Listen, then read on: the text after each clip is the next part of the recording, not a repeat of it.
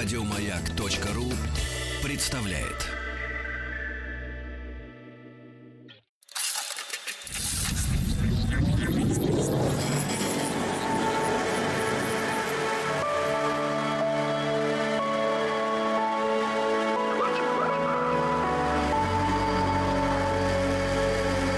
Стаховский лайф на маяке. Это «Объект-22», я Евгений Стаховский.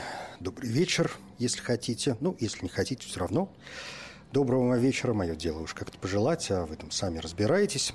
Очередная серия проекта «Стаховский лайф». Ну что, может как-то развлечься сегодня с легонца, обратиться и к заметкам в социальных сетях, которые привлекли мое внимание, может быть, к некоторым новостям, которые появились на ушедшей неделе, а может быть и немножко раньше, но, в общем, не теряют своей актуальности. И, в общем, в конце это та информация, знаете, которая, ну, совершенно не важно, когда она появилась. Главное, что она есть, что она появилась вообще и так или иначе, ну, может быть, повлияет на наши взаимоотношения с миром или друг с другом. Ну, давайте сначала к некоторым новостям, действительно, к некоторым событиям, которые произошли на планете Земля за последнее время есть и хорошее, есть и плохое. Ну вот, э, если мы говорим о нашем взаимоотношении с миром, то там, среди прочего, меня, например, порадовало то, что на одном из островов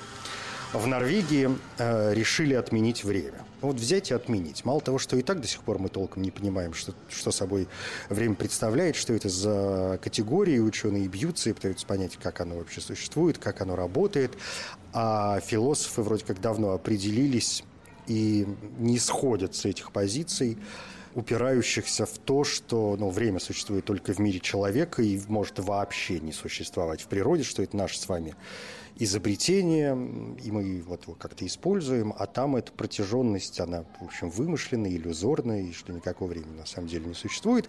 Но да тем не менее, коль уж мы говорим о людях, то действительно норвежский остров э, Соммарёй, такое вот у него название хитрое, как обычно в Норвегии, он за полярным кругом находится, и, соответственно, там э, есть полярный день, который очень длинный. Он длится с 18 мая по 26 июля, ну то есть больше, чем два месяца. И вот этот норвежский остров Соммарёй собирается стать первой зоной без времени. Вообще название Соммарёй э, в переводе обозначает летний остров.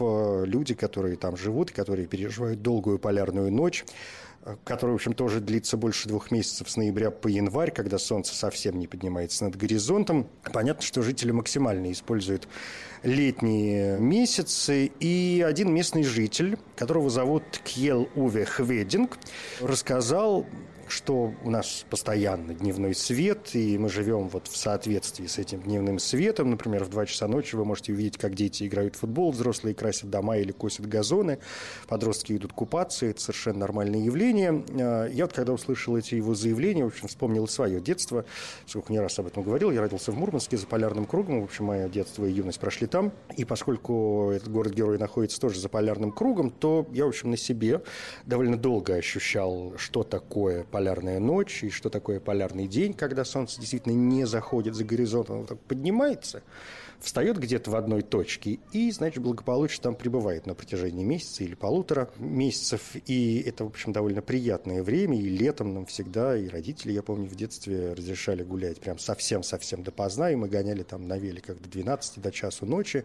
И, в общем, никто особо не заботился о том, где мы все шлындаем. Ну, потому что это вроде как было в норме. Ну и, соответственно, зимой там в 6 часов вечера все уже дома и на улицу носа казать не хочется, ну, опять же, потому что холодно. Поэтому, ну, вот мне лично совершенно понятно, о чем говорит этот местный житель острова Сомарёй, и он уже передал норвежским депутатам заявление с подписями других жителей этого острова для того, чтобы обсудить правовой статус отмены времени. Ну, что это значит? Это не значит, что будет на Земле какая-то зона, где вообще не будет существовать какого-то времени. Оно, естественно, каким-то образом будет существовать, поскольку существует везде. Или уж не существует нигде. Речь идет о вот этом гибком, о введении гибкого графика в школах и на работе, чтобы как-то подстроиться под территориальные, да, там, географические и там какие-то временные рамки. Остров небольшой, там живет всего порядка 300 человек, большинство из них заняты в сфере туризма и рыболовства, э, рыболовства.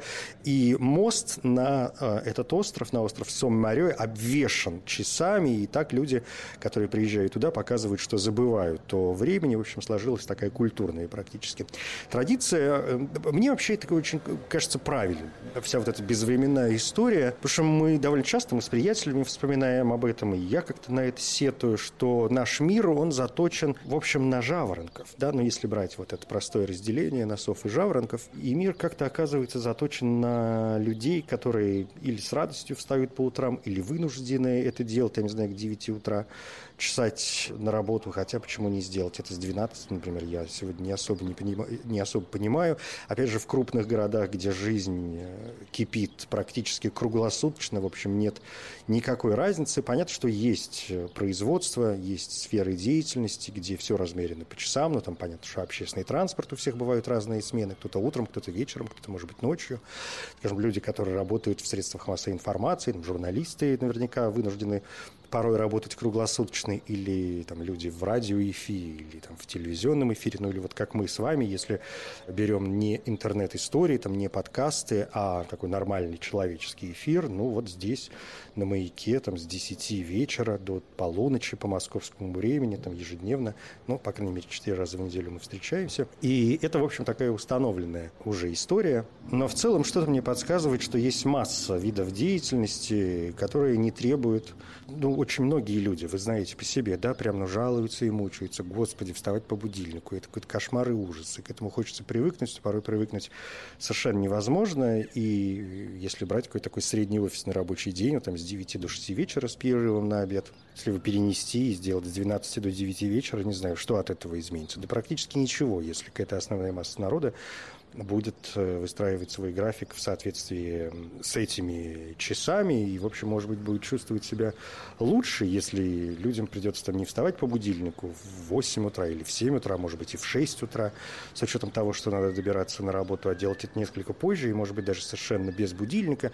Поскольку ученые, опять же, насколько я понимаю, все сходятся в одном, что как бы вы себя не приучали и как бы вы к этому не привыкали, все равно подъем не, как это правильнее сказать, не ну, то есть необычный такой, да, не, не, не свой, не собственный, а с помощью каких-то сторонних средств, от посторонних шумов или когда вас будет зачем-то непонятно зачем, это все равно стресс для организма, и, в общем, а любой стресс ни к чему хорошему не приводит.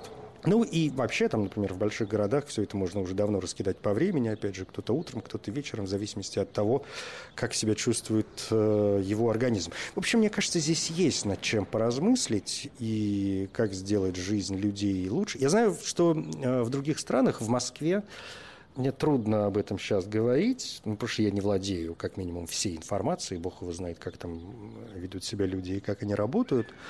Но я знаю, что, например, в небольших городах и в России, или, например, я часто с этим сталкивался в других странах, где многие учреждения, какие-то государственные службы или банки закрываются, вообще, там, знаете, ну, в час дня или в два часа дня.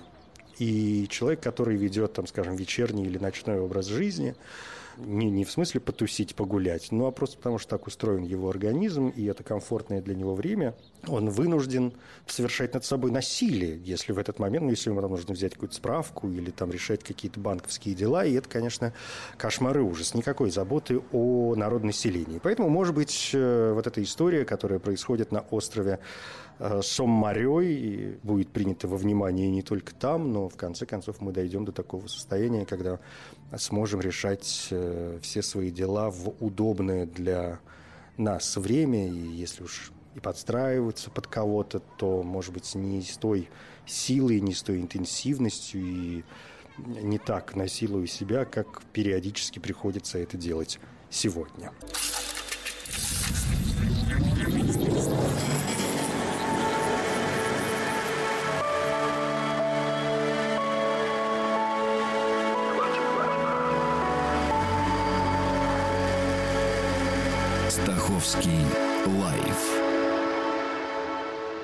Маяке. Обращаясь в самом начале этого выпуска проекта «Стаховский лайф» в этой серии к новостям, к событиям, которые мне приглянулись и которые как-то хочется так оставить на память, заархивировать. Э, ежели хотите, я вот стал говорить о взаимоотношении с миром и вза взаимоотношениях между значит, людьми и людьми и животными. Но вот есть предложение отправиться в Новую Зеландию, откуда тоже пришло, да, откуда поступило некоторое сообщение. Оно, в общем, не вчерашнее. Это новость еще мая месяца, но я вот что-то никак не мог до нее добраться, и сегодня, может быть, есть э, повод э, наконец-то с ней расправиться. Это сообщение касалось того, что Новая Зеландия официально признала, что все животные являются разумными существами. Ну, казалось бы, что здесь нового? А нет. Естественно, это накладывает и некоторые правовые ограничения и вообще заставляет с другой стороны подходить к нашим отношениям с, что называется, братьями меньшими. Так вот, в Новой Зеландии в мае еще был создан невероятный прецедент. На законных основаниях вынесено решение в отношении того, что для любителей природы и так давно было понятно. Это то, что животные разумные обладают чувствами в той же степени, что и мы сами. И это знаменует невероятный сдвиг в общественном сознании, в котором прежде лишь некоторые животные получили право на защиту. По законопроекту в пользу защиты животных, э, который прошел в прошлом месяце, будут преследоваться те люди, которые жестоко обращались с животными, и будут запрещены исследования и опыты на животных, что тоже очень важно. И любая охота и отлов диких животных станут незаконными. Сказать, что животные разумны, это значит прямо заявить, что они могут испытывать как положительные, так и отрицательные эмоции, включая боль и страдания, говорит доктор Вирджиния Уильямс, председатель Национального консультативного комитета по этике животных. Ясность в этом вопросе – это то, что является новым и знаменует собой еще один шаг на пути защиты животных. А перспективы в плане защиты животных быстро меняются и установленный порядок, который был когда-то обычным явлением для домашних и сельскохозяйственных животных, больше не является приемлемым и допустимым, говорит доктор Стив Мерчант, президент ветеринарной ассоциации Новой Зеландии. Законопроект приводит законодательство в соответствии с изменением отношения нашей страны к статусу животных в обществе, говорит он. Ну и, конечно, они надеются, что мир последует их примеру. С одной стороны, новость, конечно, приятная, очень хорошая. Другое дело, что здесь возникает, опять же, множество вопросов. И в первую очередь, что делать со скотоводством, что делать с э, животноводством, там, мясным, ну, молочным еще там полбеды, но что делать с мясным? Животноводством, да, что делать с э, употреблением э, людьми мяса и, в общем, довольно важным продуктом в рационе современного человека, и я не понимаю пока, как они будут разруливать все вот эти моменты, потому что, ну, это старая, старая наша с вами любимая история, да, что кошечек, собачек, там, морских свинок мы любим, понимаете, а коровы, лошади эти бесконечно... Я, когда смотрю кино, где происходят какие-нибудь войны и убийства. И мне все время так жалко лошадей. Господи, какой-то ужас, как они там бедные страдают, что они вечно валятся куда-то, вечно им достается первым, и, и все какой-то кошмар. То же самое, кстати, происходит, например, с цирком. Как мы можем быть э, до конца уверены, что там с животными в цирках э, все в порядке? Но явно, что как-то не все в порядке. Но, тем не менее, вот такой шаг сделан. Событие есть событие. А, кстати говоря, о чувствах и эмоциях животных тут была еще одна забавная информация, касающаяся собак. Она была, дай бог памяти, о том, что ученые выяснили, что собаки, наши с вами домашние товарищи, а, в процессе эволюции, в процессе вот нашей совместной жизни развили специальные мимические мышцы – и ученые предполагают, что собакам это нужно было для того, чтобы лучше манипулировать людьми. Притом, э, когда проходили и производились исследования с ближайшими друзьями, с ближайшими родичами собак, с волками, то у них оказалось, что эти мышцы практически не развиты. И, естественно, ученые сделали вывод, что все это произошло благодаря человеку, или в данном случае вопреки человеку. Собаки, э, на чердаке была эта новость, и там говорилось о том, что собаки отделились от волков около 33 тысяч лет назад, став питомцами человека, и за это время они прекрасно научились общаться с хозяевами, понимать наши сигналы, слова, жесты, которые мы передаем. Например, вот недавнее исследование японских ученых показало, что человек и собака умеют образовывать между собой так называемую окситоциновую петлю. Что это значит? Это значит, что э, и люди, и собаки получают удовольствие от общения друг с другом и удовольствие от того, что видят признаки этой радости на лицах э, или там на мордах э, друг друга. И поскольку окситоциновая петля возникает после того, как установился зрительный контакт, ученые из Великобритании и США предположили, что у собак должны быть какие-то мимические мышцы, которые они используют для общения с приматом, ну то есть э, для общения с нами. Мы же приматы, все-таки как ни крути. И если такие мышцы есть, то их, возможно, нет у предков собак-волков, или те попросту не умеют ими пользоваться. Исследователи изучили мускулатуру шести собачьих. Лабрадора-ретривера, а, бладхаунда, чихуахуа, немецкой овчарки, сибирского хаски и дворняги. И изучили также мускулатуру шести волчьих морд. Оказалось, что мускулы этих зверей почти одинаковы, за двумя исключениями. Мышцы – которые поднимают внутреннюю часть брови, и другой, который оттягивает внешний уголок век к вискам, вот с ними происходит что-то неладное. Поскольку первая мышца нужна для того, чтобы делать вот эти бровки домиком, как наши собачки запросто, да, делать шить, и все, и мы тут же сразу растаяли. А вторая для того, чтобы прищуривать глаза, и мы тоже моментально растаяли, потому что когда собачки прищуривают глаза, возникает ощущение, что они улыбаются. Сказать, что у волков этих мышц нет совсем, было бы некорректно. Они есть, но они очень слабо развиты. И если у собаки это полноценные мышцы, то у волка отдельные редкие волокна с большим количеством соединительной ткани между ними. С мышцей, которая тянет уголок век к виску, то же самое. Она слабо развита у волков и хорошо у всех исследованных собак, кроме хаски. Ученые считают, что это может быть связано с э, древностью породы. После анатомии исследователи изучили поведение животных, и один из авторов эм, этой статьи отправился в собачий приют и заснял мимику 27 собак, потом 9 волков в волчьем парке, и оказалось, что собаки по сравнению с волками примерно в 5 раз чаще делают бровки домиком. Ученые назвали движение бровями вверх э, Action Unit 101. Есть две гипотезы появления этого движения, и согласно первой из них, это движение делает собак более похожими на детей и запускает у человека родительское поведение.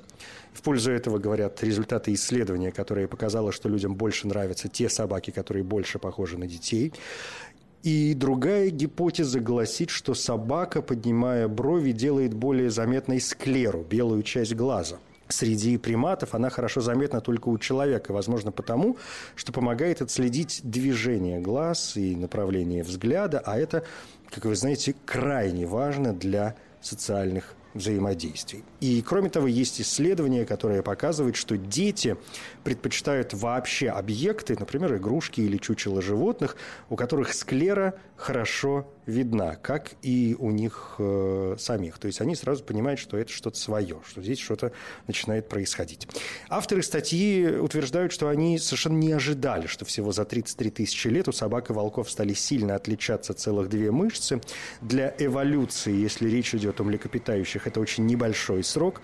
И ученые считают, что мышцы их использования развились в результате отбора человеком в процессе одомашнивания волка. Люди отбирали тех особей, у которых, возможно, уже были задатки, то есть более развитая мимическая мускулатура. И ученые заключают, что теперь нужно изучить лицевые мускулы других зверей, которые давно живут с человеком, а именно собираются изучать лошадей, собираются изучать кошек и сравнивать их с другими кошачьими, там, с львами, тиграми и так далее. Ну и, кроме того, пишут они, интересно изучить на этот счет лис, которые были одомашнены в Новосибирске. Ну, лисы, как известно, это, в общем, тоже недалеко ушедшие животные от собак наших домашних, или точнее наоборот, наши собаки недалеко ушли от лис, поэтому проследить э, вот эти движения, которые у них там происходят в их мимических мышцах и их влияние на человека и на взаимоотношения, на зрительный контакт, это, конечно, все дико интересно.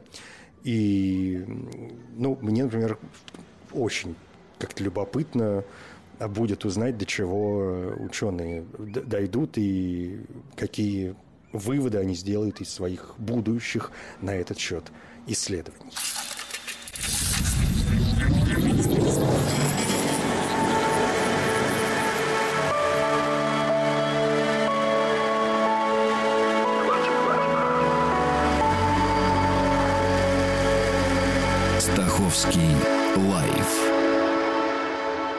На маяке. Идем дальше. Пожалуй, про науку. Ну, то есть продолжим про науку, про то, что происходит в научном мире. В социальных э, сетях в Фейсбуке э, появилась э, заметка, автор которой Ирина Савельева, это педагог из Высшей школы экономики, она опубликовала заметку под таким громким названием «Манифест медленной науки». И мне эта история очень понравилась, э, потому что я как-то моментально примерил ее на себя и подумал ровно о том же самом, но уже в своем собственном ключе. Сейчас я вам его прочитаю, а потом, ну, может быть, скажу каких-то два слова по этому поводу. Значит, смотрите, манифест медленной науки от Ирины Савельевой.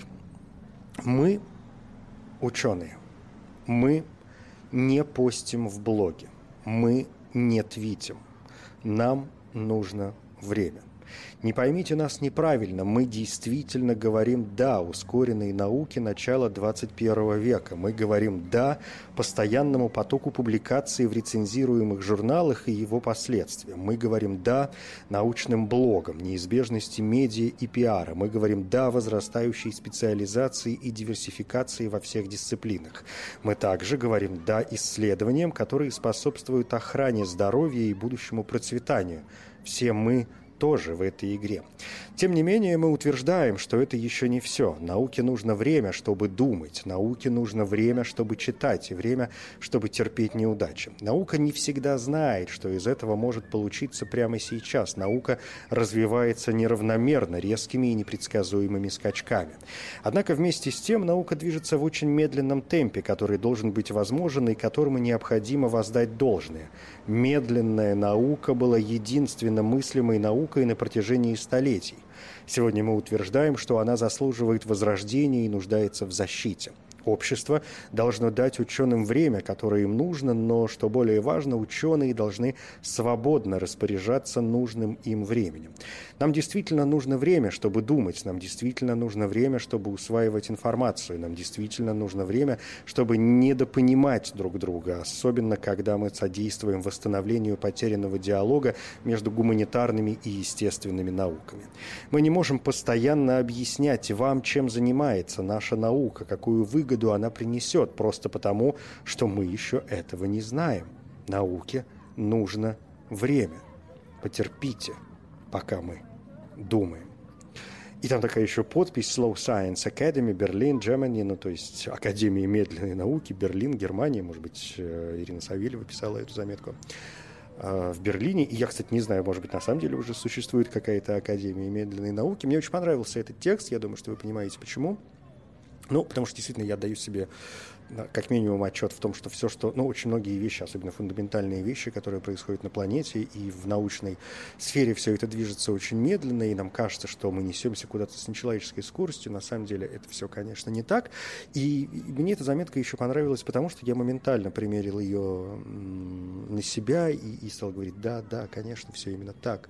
Это прям какие-то золотые... О, стреляют э, какие-то золотые слова, но просто потому, что когда я, например, получаю обратную связь от вас, какие-то письма, сообщения, которые мне периодически приходят, и я в последнее время мало на них обращаю внимание в таком эфирном смысле, ну, потому что большинство из них, мне кажется, довольно личными, и там, в общем, особо нечего обсуждать.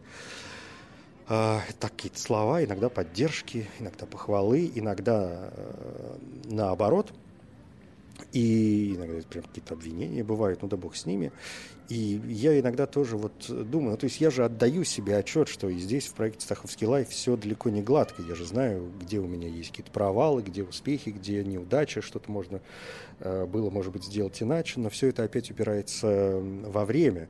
А я тут вместе с вами творю, в общем, в режиме бесконечном. Мы встречаемся четыре раза в неделю, где я выступаю там с 30, 30 или там 40 э, минутными монологами, которые, в общем, нужно как-то э, подготовить на эти темы и, и понять, э, о чем, собственно говоря, нам с вами 30 или 40 минут э, говорить. И это нескончаемый поток, которому я, в общем, трачу там не, не все свое рабочее время, у меня нет как такового рабочего времени, да, все мое круглосуточное время, оно, в общем, э, рабочее, даже когда я сплю, как любой нормальный человек, во снах может прийти что-то, из чего потом я разовью какую-то тему или что может э, натолкнуть на какую-то мысль, на какую-то идею, и я пойду собирать информацию для того, чтобы ею с вами э, поделиться, потому что мне хочется этим делиться, и, и я всегда вот делюсь тем, что становится мне интересно самому, но я прекрасно понимаю и отдаю себе отчет, что э, не все выпуски успешны, не, не все хороши, и, в общем, можно было бы сделать и лучше, но на это просто не хватает уже никакого времени, и иногда приходится нестись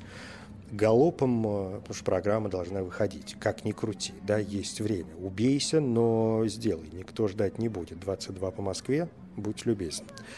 Даже если в голове нет никакой идеи, а бывают и такие дни, когда нет ну, совершенно никакой мысли, а делать что-то, а, или нет никакого материала, а делать что-то надо, и приходится, конечно, я честно вам об этом совершенно говорю, и приходится, конечно, как-то изгаляться, приходится находить пути, ну, в общем, что-то изобретать, и порой это бывает, конечно, очень сложно, хотя я бы, конечно, предпочел двигаться в более медленном темпе, но вот условия таковы, а, какие они есть, и мы уже живем так, как живем. Ну, кстати, по поводу медленной науки и науки вообще, раз мы сегодня заговорили и в самом начале у некоторых э, некоторой информации, которая поступает со всего мира, было еще два события, о которых э, мне сегодня хотелось бы сказать. Одно довольно неожиданное, а второе очень неприятное.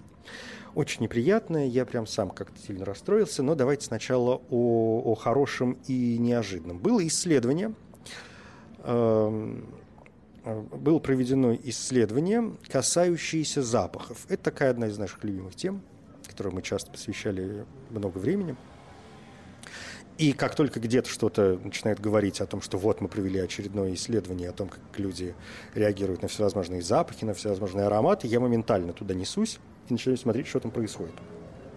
Мне как-то это дико почему-то интересно, потому что всегда интересно узнавать и понимать все больше, как работают наши органы чувств, на что они влияют и э, какие выводы, идеи, какие поступки мы совершаем благодаря тем э, или иным э, влиянием извне, да, влиянием окружающей среды. И понятно, что никто не будет отрицать, что запах довольно важная часть, э, не, не, не только вот такая часть системная, но и очень важная часть для нашего человеческого, межчеловеческого общения, зачастую именно он влияет на возможность быть принятым в общество, быть принятым, если хотите, в стаю, выражаясь таким животным э, языком, э, влияет на возможность заполучить партнера, потому что мы же ведь, вы же прекрасно знаете, реагируем, когда Э, выбираем человека для общения, для дружбы, я знаю, там, сексуальных партнеров. В особенности мы моментально реагируем на запахи, и э, это дает нам еще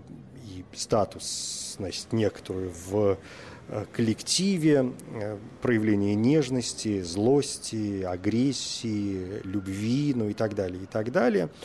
И все потому, что телесный запах – это точная зарисовка индивидуальных качеств каждой отдельной особи. И он, например, говорит о состоянии иммунной системы. Сегодня ученые вообще в этом уже никак не сомневаются. Я уж не знаю, какие они там проводят внутренние сугубые серьезные исследования по этому поводу, но то, что запах говорит о здоровье человека и о его иммунной системе, это совершенно однозначно. А, при этом зачастую можно слышать о том, что люди почти утратили обоняние и в основном получают информацию при помощи э, слуха и зрения, что вроде как это наши главные э, способы для методы для получения информации, а все остальное, там тактильные ощущения, да, ароматы уходит как на второй план, и мы меньше придаем этому значения, и можно прийти к выводу, что наш личный запах не слишком важный фактор при выборе чего бы то ни было, при выборе партнера в любой э, ипостаси. Так вот, группа исследователей с кафедры психологии Ноттингемского Трентского университета решила проверить в очередной раз, насколько все это правда. И в качестве объектов эксперимента выбрала женщин. И сейчас, может быть, скажу какие-то неприятные слова для кого-то. В общем, выбрала женщин и мужские футболки, бывшие, ну, скажем так, мягко, бывшие в использовании, ну, то есть ношенные мужские футболки. И исследование проводилось в формате, опять же, как бы это правильно сказать, дегустации естественных ароматов – и привело к неожиданным результатам. А, оказалось, что женщины среди э, всех прочих мужских особей по части ароматов предпочитают людей нетрадиционной сексуальной ориентации. Мужчины 10 э, геев и 9 натуралов в возрасте около 23 лет предоставили 35 гетеросексуальным женщинам образцы своего запаха в виде футболок одинаковой степени заношенности. Каждый мужчина провел в ней две ночи. И для чистоты эксперимента все парни не пользовались э, дезодорантами, э, приблудами всевозможными после бритья или для бритья, эм, умывались гелями без э, ароматизаторов и спали на белье одинаково выстиранном стиральным порошком без отдушки. Уровень физической нагрузки и умывания был примерно также одинаковым, и также мужчинам выдали список продуктов, которые не следовало принимать в пищу, чтобы они не э, там, сильно влияли на источаемый ими аромат. Для дегустации к потным футболкам добавили несколько чистых. Испытуемые, одинокие на момент эксперимента женщины в возрасте около 25 лет должны были внюхаться и сообщить, насколько привлекательным э, они находят каждый образец. То есть они были, должны были ответить на несколько вопросов, среди которых насколько приятен этот запах, насколько этот запах э, вызывает у вас сексуальные чувства, хотели бы вы регулярно чувствовать этот запах и так далее. При этом участницам эксперимента не сообщили, о том, собственно, кем являются обладатели э, футболок. И в результате женщины сочли более привлекательным и сексуальным запах футболок, хозяевами которых были геи. Э, серебро завоевали стиранные одежки, а футболкам мужчин гетеросексуальной ориентации досталось третье место. И на основании этого ученые заключили, что Э, во-первых, телесный запах по-прежнему важен для людей и э, занимает одно из основополагающих мест в иерархии, скажем так, да, нашего э, восприятия другого человека. Во-вторых, сексуальная ориентация явно влияет на запах тела, и с этим еще предстоит разбираться. И третье, женщины почему-то предпочитают э, аромат геев. С этим тоже предстоит еще разбираться, что уж там такого происходит, совершенно непонятно, что на, на каком молекулярном уровне, как, куда все это поворачивается. Ну, в общем, э, пойди разбери. Это неожиданные ученые сами признали, что это неожиданные для них э, результаты, но, как говорится, с наукой не поспоришь. Уж не знаю, какие эксперименты они будут проводить в дальнейшем, но мне кажется, что это, в общем, довольно любопытная а, история. Вообще для частоты эксперимента нужно было, наверное, какой-то больший разброс сделать. Но вот в данный момент сосредоточились на сексуальной ориентации, а там уж А, а там уж, уж может быть в процесс включаться еще и какие-то другие факторы, и ученые, вот, может быть, из того же самого университета, в конце концов, предоставят нам и следующие данные, которые будут казаться, ну, я не знаю, там, бог знает чего еще.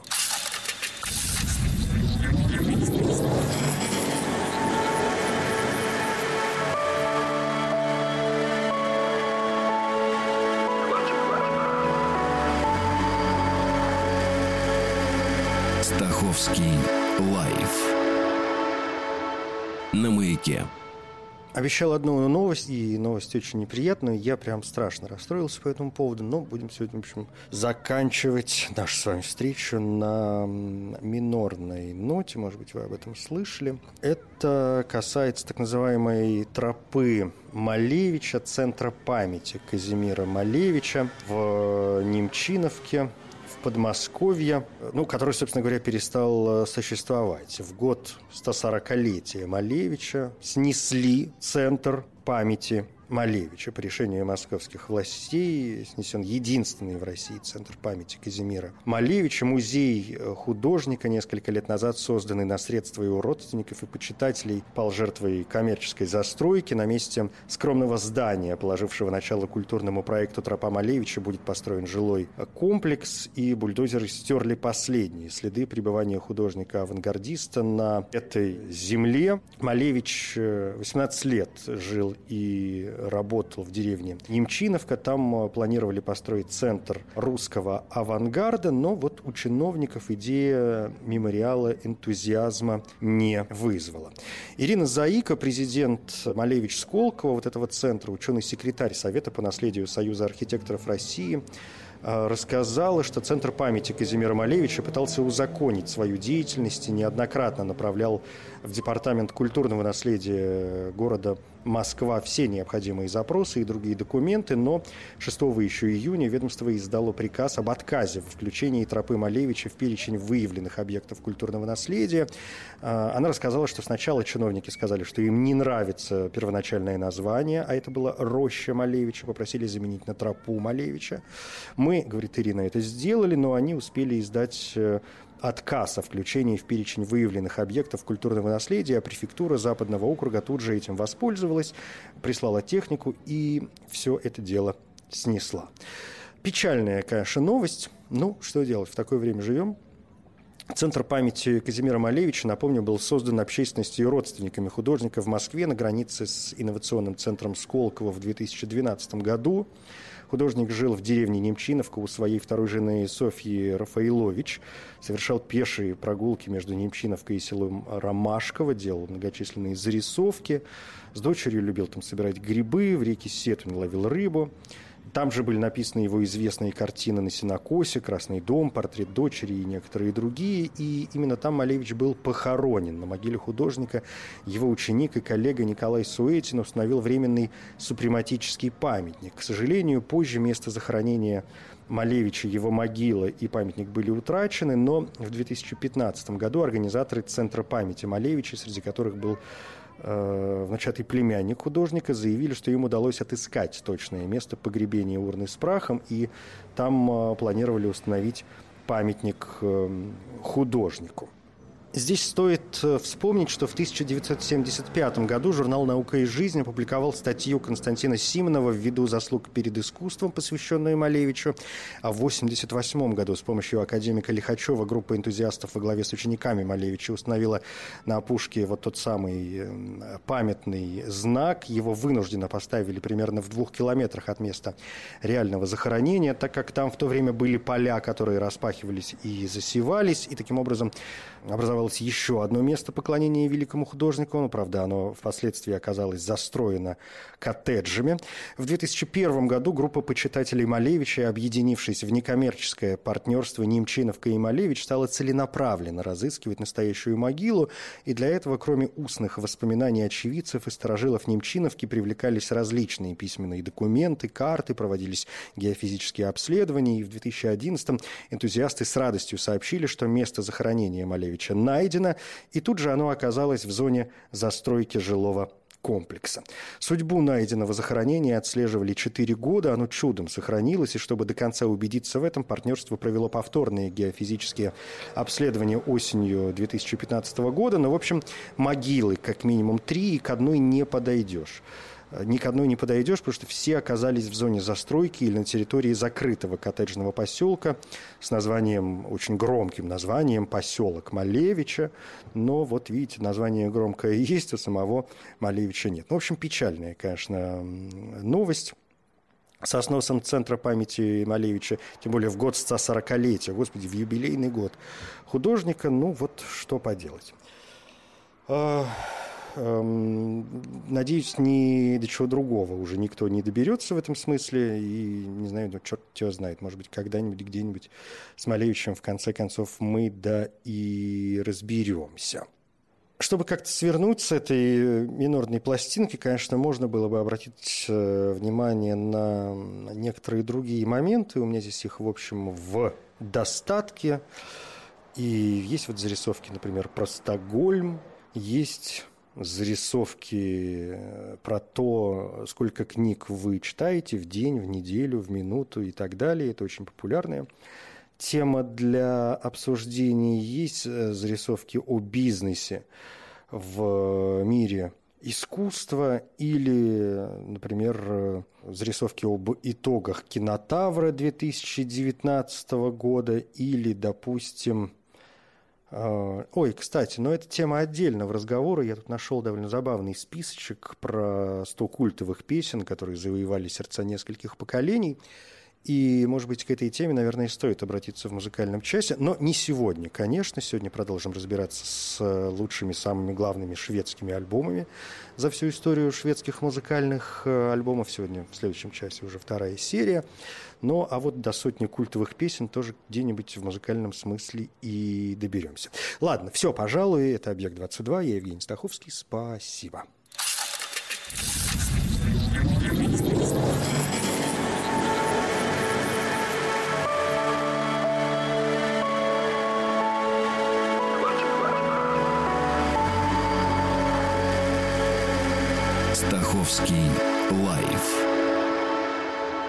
на маяке. Еще больше подкастов на радиомаяк.ру.